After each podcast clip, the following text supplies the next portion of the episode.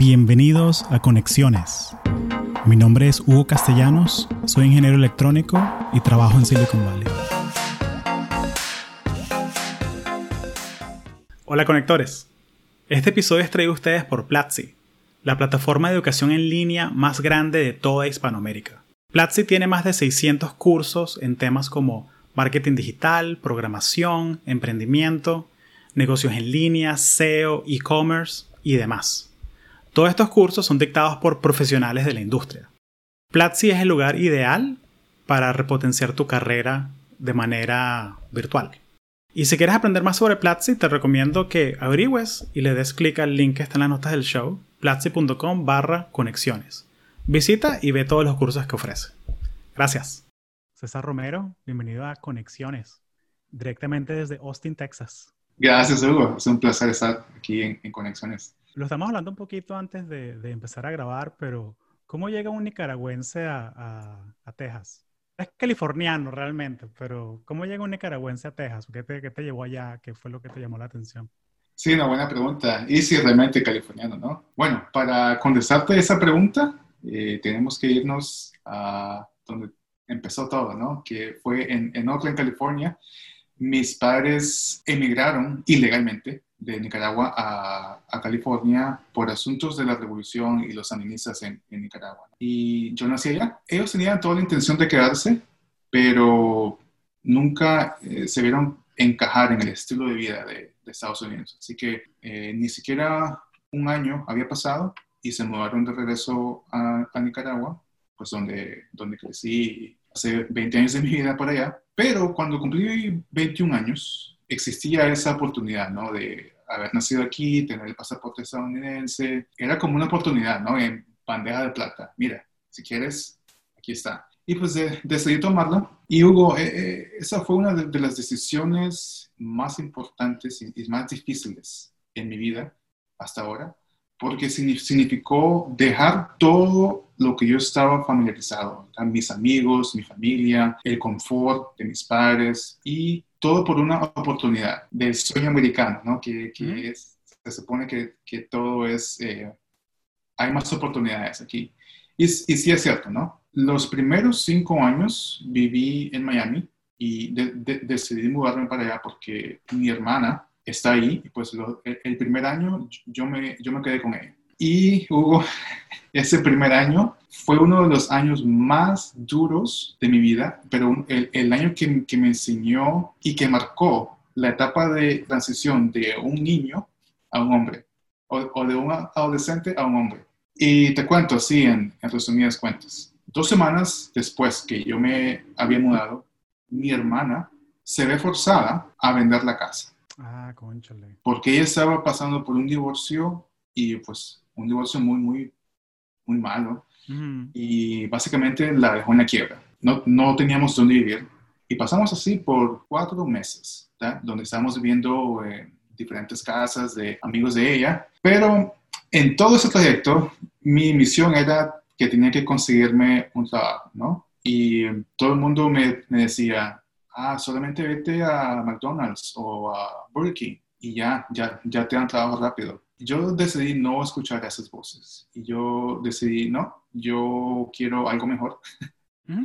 ¿Verdad? Y, claro, después de todo, o sea, tú estás bien en Nicaragua y, ¿sabes? O sea, te viniste aquí fue porque la idea es mudarte a algo mejor, ¿no? Algo... Exacto. Sí, o sea, no importa comenzar desde abajo, pero, ¿sabes? O sea, si tienes esa oportunidad, ¿por qué no? Exacto, ¿verdad? Y pues eh, por mi, mentalidad y mi esfuerzo, un mes después conseguí un trabajo en un banco donde estaba como básicamente loan, officer, ¿verdad? Oficial de préstamos. Y eso marcó pues el, como segundo capítulo, ¿no? En, en, mi etapa de moverme a, Estados Unidos. Pasé así unos cuatro años, pero ya después llegó un punto, en el que yo dije, o sea, esto, estoy haciendo buen dinero, pero no soy feliz. Lo que hago no me gusta. La gente con la que estoy rodeado son buenas, buenas personas, pero no me identifico con ellas. Decidí eh, unirme a, una startup que en, ese momento era, estaban empezando,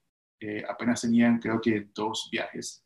Y esa startup eh, era una eh, empresa que se dedicaba a turismo. Allá en, en Miami, pues, ya que... Sí, exacto. Allá en Miami, ah, pero la empresa es, está basada en, en Nueva York. Yo, yo, yo, todavía estaba en Miami y decidí formar una relación con, con, el fundador. Y como comenzó todo fue que él necesitaba clases de español. Obviamente yo hablo español. Y... Ese, ese, ese, era, tu, ese era como que parte de tu, tu value add. Exacto. Sí, sí, porque, claro. Hicimos eso por, por, cuatro meses, ¿verdad? Y eso me llevó a que él me hiciera una oferta, porque necesitaban gente que básicamente les ayudara a, a, construir la empresa, ¿no? Necesitaban gente que diseñara y serían como los facilitadores, ¿no? De las, de las giras. Decidí unirme y ese año, creo que fue en el 2013, decidí irme, ¿no? del banco y me dediqué tiempo completo a, a esa empresa que no sabía si iba a funcionar o no, pero yo solo estaba siguiendo mi intuición. En ese entonces, Hugo, yo quería viajar y yo quería conocer gente que compartiéramos los mismos, los mismos valores y los mismos intereses, ¿no? Claro. Y eso me llevó a, como dicen, a, saltar, ¿no? Sí. Ay, eso es el startup. O sea, el startup es como el ejemplo más, el mejor ejemplo de, de un grupo de gente trabajando por una misión en común. Exacto. O sea, que literalmente la misión de por qué estamos acá es tan fácil. O sea, es como hacer un póster y lo pegas ahí en el coworking y ¿por qué estamos trabajando? Por eso que está allá. Exacto. Eso, eso es lo chévere de los startups, que trabajarás 12, 15 horas al día, pero si es una misión en que tú crees, lo haces con una sonrisa. Exactamente. Entonces hice eso por hasta ahora. Y en esta trayectoria, yo básicamente estaba encargado de diseñar experiencias para nuestros clientes, los viajeros. Y además de diseñar las experiencias, también me tocó facilitarlas. O sea, me tocó viajar por distintas partes del mundo, a Perú, a Islandia, a Tailandia, Vietnam, México, Belice, Costa Rica, obviamente Nicaragua, porque teníamos un producto de Nicaragua.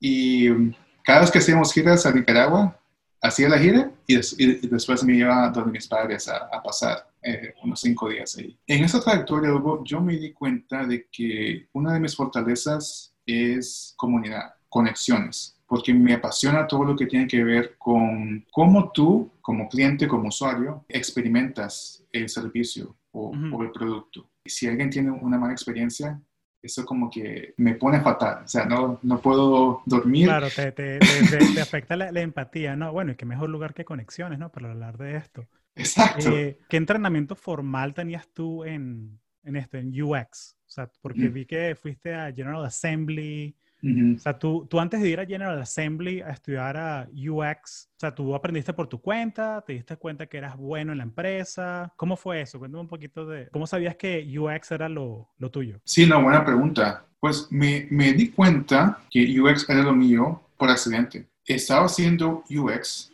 y lo hice por, por, muchos años, pero no fue hasta que tomé el curso con General Assembly que me di cuenta de que todo lo que, lo que había hecho antes es parte de UX. Claro que tenía un nombre, o sea, que era una profesión formal. Exacto, que tenía un nombre. Uno de, las, eh, de los mitos ¿verdad? Que, que existe con UX es que existe la suposición que UX es visual, o sea, solamente tiene que ver con, con el aspecto visual de, de, la experiencia de un usuario. Y en experiencia es parte de UX, pero UX tiene que va, va más allá del aspecto visual. ¿verdad? Es cómo se siente el usuario al experimentar el servicio o el producto, ¿no? ¿Cuáles son las, las diferentes sentimientos ¿no? que, que, surgen? El aspecto visual es, es un componente de, de, eso, ¿no? Pero no, no, no tuve ningún entrenamiento formal, eh, solamente fue algo que, que lo hicimos o, o, que lo hice yo, ¿verdad? Pero hasta que tomé este curso con General Assembly fue que me di cuenta, ah, eso es parte de, de UX, ¿no? De la experiencia de usuario. Qué chévere, eh, porque, o sea, es, un, es, un, es una tormenta perfecta, ¿no? O sea, que tienes el trabajo, estás haciendo el trabajo ya de por sí y que tienes ese entrenamiento formal, ¿no? Como que esa basecita formal que, que siempre hace falta un poquito, aunque sea. Eh, no es que yo no le diría a alguien que, no, vete a haz un PhD en Operations Research y User Experience, ¿sabes? O sea, hay gente que de pronto sí. O sea, que si, si tú quieres trabajar, que sí, no sé, en en Universal o en Disney, ¿sabes? Como diseñando las experiencias que los usuarios tienen. by all means, ¿sabes? O sea, tiene, tiene sentido hacer eso. Pero si estás como en un mundo así de startups, no, no hace falta. Me da curiosidad en qué estás trabajando ahorita y, y, más o menos cómo es tu día a día, ¿sabes? De, de sí. UX. Este año ha sido, ha sido ¿qué, qué te digo, no? Relajante, ¿no? Todo, todo, todo normal. Todo, todo normal, todo tranquilo. Empresa con la que estaba trabajando, la Undertoy Experiences, lamentablemente no, el turismo fue afectado muchísimo, entonces la, la, empresa también fue afectada muchísimo, entonces ya no soy parte de la empresa, ¿no? Uh -huh. Pero antes de, de salirme, y tengo a Mind Valley como, como cliente, ¿no?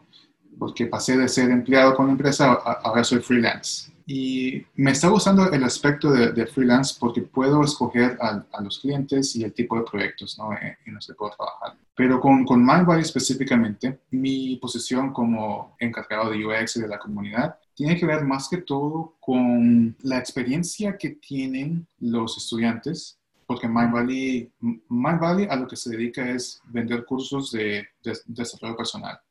Entonces los, los clientes, por así decirlo, son los estudiantes. Entonces, y son gigantes, o sea, están, en, están basados en Malasia, ¿no? Pero tienen sí, clientes en todo el mundo. Tienen clientes en todo el mundo y eh, Vishen Lakiani es eh, el fundador, que lo, lo respeto y lo admiro muchísimo por lo que está haciendo. Ahorita estamos haciendo eh, bastantes lanzamientos de producto en español y estamos haciendo bastante pruebas beta o lo que se llama beta, beta testing. Entonces, mi rol en ese proceso es eh, recolectar toda la retroalimentación que tenemos de los estudiantes uh -huh. y llevar eso a, a, al encargado de producto. Porque una vez que ya tienes recopilado el, el, feedback, ahora la siguiente fase es, ok, de esta lista de 10 cosas, cuál es la más importante que podemos hacer, ¿no? Claro. O cuál es la que se ajusta al, al presupuesto. Y una de las eh, suposiciones que los estudiantes tienen, cuando, porque trabajo mucho con ellos, es que, tienen la idea de que porque dieron el, la retroalimentación, que se va a implementar inmediatamente. No, y no, y no, y no funciona así. O sea, el primer paso es recopilar y el segundo paso es analizar. O sea, ¿qué, qué podemos hacer aquí? Y, y, y, después implementar. Eso es un ejemplo ¿no? de, de, de, de, los proyectos en, en, en, los que estoy trabajando ahorita. Y lo bueno es que estoy aquí en Austin, Texas. Lo hago todo desde, you know, remote, ¿verdad? remoto. Me está gustando mucho ese, ese aspecto de, ser como un consultor, ¿no? Sí. Y, y, te toca, o sea, porque si el equipo de producto está en Malasia, te toca hacer muchas llamadas o sea, como en horarios raros, cosas así. Sí, sí a, a, las 7 de la noche, 8, uh -huh. a veces a, la, a, las 10. Pero vamos al punto que, que mencionabas antes, Hugo. Uh -huh. Lo que me motiva a mí es la misión que tiene MyBody, que es, eh, tiene la, la, ambición de transformar un billón de vidas a lo largo de, de los años, ¿no? Entonces, cuando tú te pones a pensar en una misión así, por lo menos para mí me, me motiva. O sea, claro. es, estoy contribuyendo a transformar la vida de, de, de, las personas por medio de esos cursos, ¿no? Entonces no me, no me importa si llamas a las 10, a las 11. ¿verdad? Claro, sí, a veces cuadra, a veces a mí me está pasando eso también porque por lo menos mi, mi pareja, ella, ella está estudiando y ella puede estudiar cuando ella quiera. Uh -huh. Entonces a veces nos, nos funciona y yo soy como que bien night owl, entonces yo a veces que es como que es medianoche y yo estoy trabajando. Entonces a veces como que lo que hacemos es en vez de tener un dinner date, tenemos un mm -hmm. lunch date. Sí. Y, y, no pasa nada, ¿sabes? O sea, como que es mediodía y almorzamos y vemos un capítulo de una serie que nos gusta, ¿sabes? O sea, no, no es... Como que uno se ajusta a esta nueva realidad de, de, de working remote y eh, trabajar en el horario que te convenga. Exacto. Y eso es uno de los aspectos importantes, ¿no? Cuando eres así remoto, en nuestro caso tenemos a, a nuestra pareja, comunicarse, ¿no? Comunicarse eh, cuáles son las expectativas eh, y coordinarse, ¿no? Pero sí, eh, todo se puede resolver. Sí, no, y yo creo que, que es coordinarse y también estar bien claro, eh, como que sobrecomunicar la, las expectativas, ¿no? Porque uh -huh. sobrecomunicarse, o sea, que sepan que, mira, yo todos los jueves de 2 a 4 tengo el feedback review con el equipo de tal cosa, o so, la puerta va a estar cerrada y como que con el do not disturb, triple candado y, ¿sabes? O sea, cosas así. Exacto. Que, que o sea, por lo menos yo, es algo, o sea, yo sé que no todo el mundo tiene esa, esa ventaja, ¿no? De tener una oficina con una puerta, pero me ayuda, o sea, saber que, mira, la puerta está cerrada, estoy en una llamada o algo así, eh, la puerta está abierta, ven y, ¿sabes? Si hace falta hacer algo, dime, ¿sabes? Pero sí también ha pasado cosas que de repente ella se da cuenta que si me manda algo al WhatsApp, es más rápido que si eh, le contesto más rápido que, que cualquier otra cosa que, es algo, es interesante, ¿no? Pero como que cada persona tiene su, su, estilo, ¿no? Por ejemplo, eso que mencionabas ahorita de la puerta abierta, la puerta cerrada, son señales, ¿no? Son señales que le tienes que, que, comunicar a, tu pareja. ¿Qué significa, no? y me acuerdo cuando estaba en el, en el coworking space, obviamente existe ese código, ¿no? Que si tienes el, el headset, significa que estás en deep work, como, como dicen, ¿no? Pero sí, cosas, así, ¿no? Que, que, hacen que seas más, más productivo y más efectivo en tu vida personal y profesional. Hola conectores, espero que estén disfrutando el episodio. Este episodio es traído a ustedes por Platzi, la plataforma de educación en línea más grande de América Latina. Muchas veces me preguntan, oye, ¿por qué recomiendas los cursos de Platzi si la gran mayoría están en español? Y la audiencia que escucha conexiones y muchos de los profesionales que yo invito están en Estados Unidos. Y resulta que estoy seguro que todos tenemos familia, primos, tíos, hermanos o amigos que todavía viven en Latinoamérica y se sienten más cómodos aprendiendo sobre estos temas en español.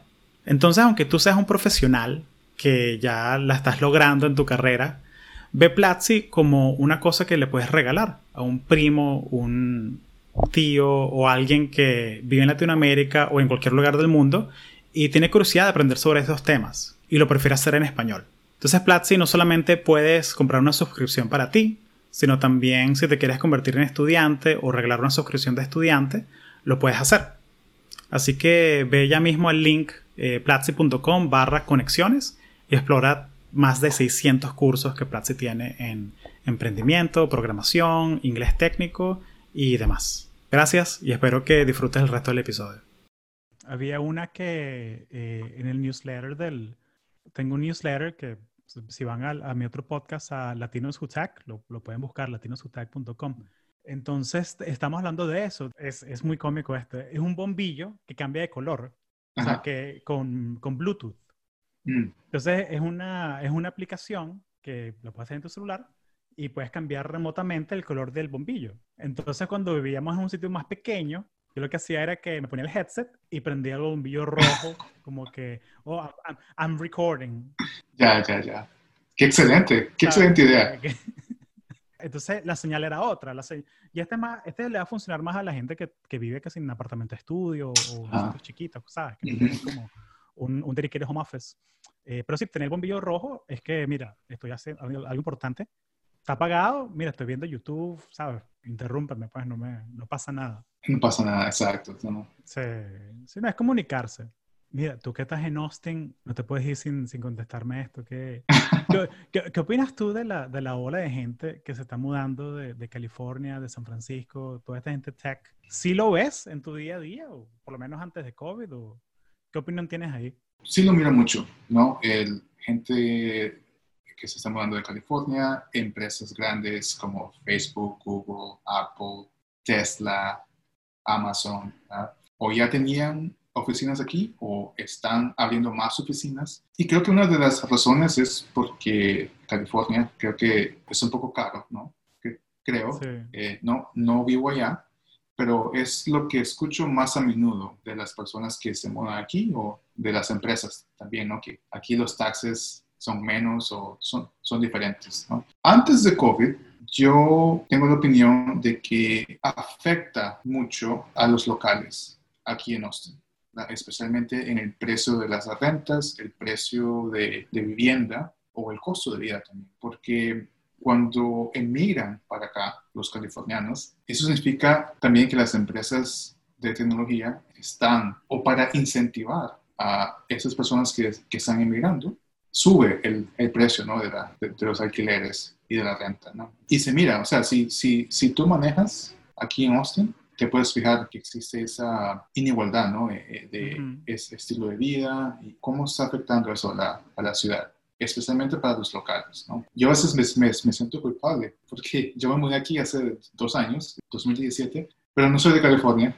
O, técnicamente creo que sí soy californiano. ¿no? en, papel, pues. en papel. sí, en papel, pero, pero no, no, en intención, ¿sabes? Tú no te fuiste... Tú, no, eres, tú no eres Joe Rogan escapando de tres de, de impuestos. Exacto. Pero ah, ahora, Hugo, con, con, eso de COVID y todo que, que vamos, eh, estamos a remotos, como que la excusa de, de, mudarse a ciertas partes de Estados Unidos, como que ya, ya, no vale, ¿no? Porque, o sea, si puedes trabajar desde cualquier parte siendo remoto, creo que eso va a disminuir este problema, ¿no? Esa es una de, de mis teorías, ¿no? Pero no sé. Siento que sea, si, si fuese solamente por trabajar remoto, todos nos mudaríamos a Kansas City, Missouri, porque es, la ciudad donde tiene más apartamentos con Google Fiber, que puedes comprarte una o alquilar un mil megas por 50 dólares al mes. Sabes que todos nos iríamos a vivir a Kansas City, Missouri, todos los techies. Pero, pero no es el caso, porque ¿qué pasa? Después que se acabe la cuarentena, esto, tengo que vivir en Missouri. Que de pronto para el californiano común no es el caso, ¿sabes? Que no, no quieren, o sea, que no solamente por los números. Hay un episodio que hice con una amiga que está en Twitter, que ella, ella es igual que tú, que ella nació en Oakland, pero se la llevaron a Venezuela, niña, y volvió ya grande. Mm. Ella, ella trabaja en el departamento legal de Twitter. Y sabes que Twitter es una de estas que es 100% remota ahora. Sí, sí. Y ella dice, no, yo me quedo aquí tranquila. Yo, yo soy de aquí, yo migré para acá, yo me quedo aquí tranquila. O sea, porque la gente se amarra al sitio un poco. Ese es un buen punto y creo que tiene que ver con el aspecto de comunidad, ¿verdad? Eh, es, otro aspecto muy importante. Peguémoslo con comunidad, que eso es tu especialidad, hay que pegarlo con comunidad. Exacto, porque cuando tú te sientes, te sientes que eres parte de, de una comunidad, tú vas a capa y espada para defenderla. Entonces, tocas muy, muy buen punto ahí, que no solamente son los números, pero sino el aspecto de identidad de, de, una persona, ¿no? Que esa es mi comunidad y yo aquí me quedo y no me importa lo que diga la gente. Sí, sí, o sea, porque, porque o sea, he, visto eso que tengo, tengo muchísimos amigos que, que están en, que sin Slack, en startups, que básicamente entregaron el apartamentico que tenían en San Francisco y se fueron para Miami. Pero es por el tema ese de que, mira, me voy para Houston porque ahí está mi familia. ¿Sabes? O sea, que por lo menos, o sea, que si voy a estar encerrado aquí en un cuarto trabajando, pero sé que está mi tía, mi mamá, mi papá, mi hermanita, o sea, ¿sabes? Que le da más valor a eso que al hecho de que, sí, mira, la renta es 500 dólares o es 1000 o es 3000 o... No hay precio en eso, en estar cerca de tu, de tu gente. Por, ejemplo, si a mí me, me, da, me dan una propuesta de mudarme a, a Kansas, aunque la renta sea muy barata, pues yo diría que no, porque lo, lo, lo más importante para mí es, sentirme parte de, de, una comunidad. ¿Y por, ¿Y por, qué comunidad? Porque somos seres sociales por naturaleza. O sea, eso, eso es indiscutible. Yo desde, desde muy chico, yo observaba mucho a mi mamá, la personalidad de ella.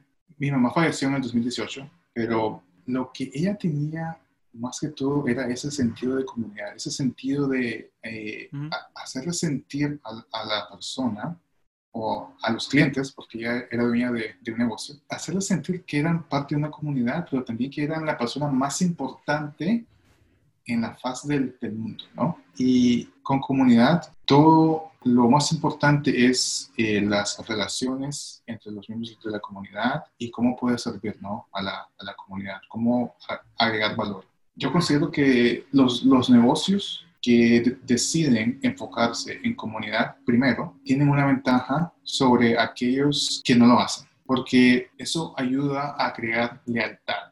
¿Me puedes dar como un ejemplo de algo que tú hayas visto? Yo siento que en este mundo de startups todo el mundo lanza aplicaciones o servicios o productos, pero más que nada para que la gente sepa que si, mira, cuáles son los errores más comunes que, que tú hayas visto. Uno de los, de los errores más comunes para que se pueden evitar es el abortaje de nuevos miembros a una comunidad. Existen muchas compañías, eh, muchas comunidades a las cuales soy, soy parte, pero que el abortaje dejó mucho que desear. O sea, no me hicieron sentir especial. Es como cuando tú llegas a una fiesta o a una reunión y te sientes perdido. O sea, no sabes ni a, quién hablar, de, de, qué es esto. Y cuando eso pasa, el abordaje es uno de los momentos que puede definir si un usuario, si un cliente o si un miembro de una comunidad decide si vale la pena o no. Pero es muy común que, que no le ponen atención y esa es una de las, de las partes que yo trabajo con, con clientes, es analizar, o sea, cómo está tu abordaje. Diseñemos, ¿no? Que si pudieras tener el, el abordaje perfecto, ¿cuáles son los, los elementos que, que, que podemos incorporar, ¿no? Por ejemplo, qué información necesita saber el miembro o el cliente, a dónde ir para si necesita soporte técnico o ayuda, inclusive detalles como, por ejemplo, si es tu primera vez en un espacio de comunidad, eh, por ejemplo Slack, inclusive cosas como cómo hacer una introducción a la comunidad. He visto que muchas comunidades se, lo dejan así, ah, introdúcete a la comunidad pero muchas veces las personas necesitamos que nos lleven de la mano. Darles un cue. En Conexiones hacemos eso, en, el Slack de, de la gente del, que está en el Patreon, hacemos eso. Dinos tu nombre, de dónde nos escuchas y cuál ha sido tu episodio favorito.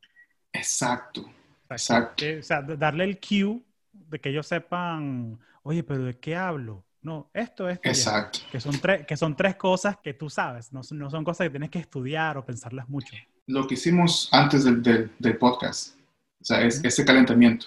Ese es un abordaje excelente.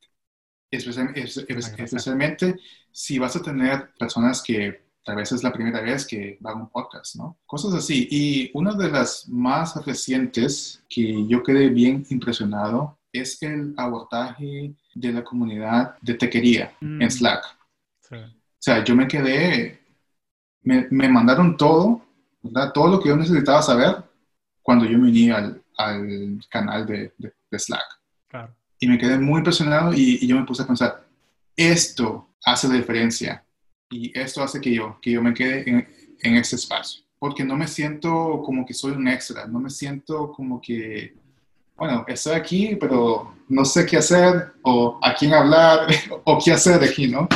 Si hay alguien en, en tu audiencia que está construyendo comunidad o está creando espacio para la comunidad, yo les aconsejaría que pongan mucha atención cómo están abordando a nuevos miembros en una comunidad. Ese first touch, que lo llaman. En un mundo perfecto, el first touch sería simplemente el landing page y ya la gente sacaría su tarjeta de crédito y ya, y te lo da de una y tal, pero, pero no, pero al final la, la gente tiene, creo que, creo que el promedio que leí por ahí de los landing pages es algo así como entre 8 y 15 touches. No, no. depende del producto, ¿no? Depende del producto, pues, pero antes que el consumidor haga una, una compra. Y es lo mismo, Hugo, con tu teléfono, ¿verdad? Si es una aplicación que es nueva para ti, si el abordaje es, no está ahí, tú no vas a usar esa aplicación. O sea, si, no, si en los primeros segundos tú no entiendes para qué es la aplicación, cómo la puedes usar y cómo registrarte, no la haces, ¿no? Yo estoy, en, yo estoy en esta comunidad de Building a Second Brain. Es una comunidad de gente que trabaja en el área de productividad digital y cómo, cómo ser más efectivo en el trabajo. Sí. Y mucha de la gente que trabaja en esto, los, los coaches o la gente que, que, hace contenido en esto, el ejemplo típico de mostrarte cómo usar un, un, una aplicación es, oh, file taxes for 2020 or 2021 y te muestran cómo la aplicación funciona y yo como que TurboTax. Sí, TurboTax, pero también como que en serio me deja poner como que el proyecto más fastidioso que hay, o sea, hasta que vi, vi un, eh, un muchacho se llama Nat Iliason, él está en Austin también, de hecho, Nat Iliason, y el tipo está haciendo un tutorial mostrándonos cómo usa la aplicación. Y los proyectos que él usó para mostrarnos era, eh, run the New York City Marathon. Exacto. Y, es como un proyecto es como que chévere, aspiracional y, y, había un proyecto más, porque esto fue al comienzo de, esto fue como en abril 2020. Sí. Y, un proyecto más sencillo, ah, hacer un pan de sourdough. Era el proyecto más sencillo. Que era todo el mundo ahora es panadero, ¿no? Entonces, es muy cierto, es cierto. Entonces eso, es como conoce a tu audiencia y haz algo que, que resuene con ellos, ¿no? Exacto, eso es muy, muy importante y yo lo incluiría también en errores comunes, ¿no? Suena muy, muy, cliché, pero muchas personas no, no toman ese paso. O sea, se van, se van directamente a, al producto, ¿no? Pero primero comienzas con la audiencia. Claro, ¿qué es lo que quieren ellos? Exacto, ¿qué es lo que ustedes quieren? Y hablando de la audiencia, César, antes de irnos al Patreon, ¿algo más? O sea, que quieras agregar eh, sobre UX, tu historia, eh, para esta gente que, que, es curiosa, que tiene las ganas de, de entrar en tech? Otra cosa que me gustaría incluir aquí es que no, no importa la tecnología, no, importa qué tan avanzada sea la tecnología, nosotros como seres humanos no vamos a cambiar mucho. ¿verdad? O sea, eh, somos básicamente los, mismos que hemos existido desde hace muchos años. Y somos seres sociales, ¿verdad? Más que tecnología, enfóquense en construir relaciones paso a paso. Eso vale más. Y la tecnología está ahí solamente para facilitarnos esas relaciones. Ese sería mi mensaje y obviamente eso es conexiones, ¿no? el, poder de las conexiones. El poder de las conexiones. Buenísimo, buenísimo. ¿Dónde te, dónde te pueden encontrar? Ahorita estoy muy activo en, en LinkedIn. Me pueden encontrar en, LinkedIn o en Instagram. Es arroba I am César Romero. Buenísimo. Lo ponemos aquí en las notas del show para que la gente se una y te siga y que sigan creando comunidad contigo. Chévere. Excelente. Buenísimo. Gracias, César. Gracias.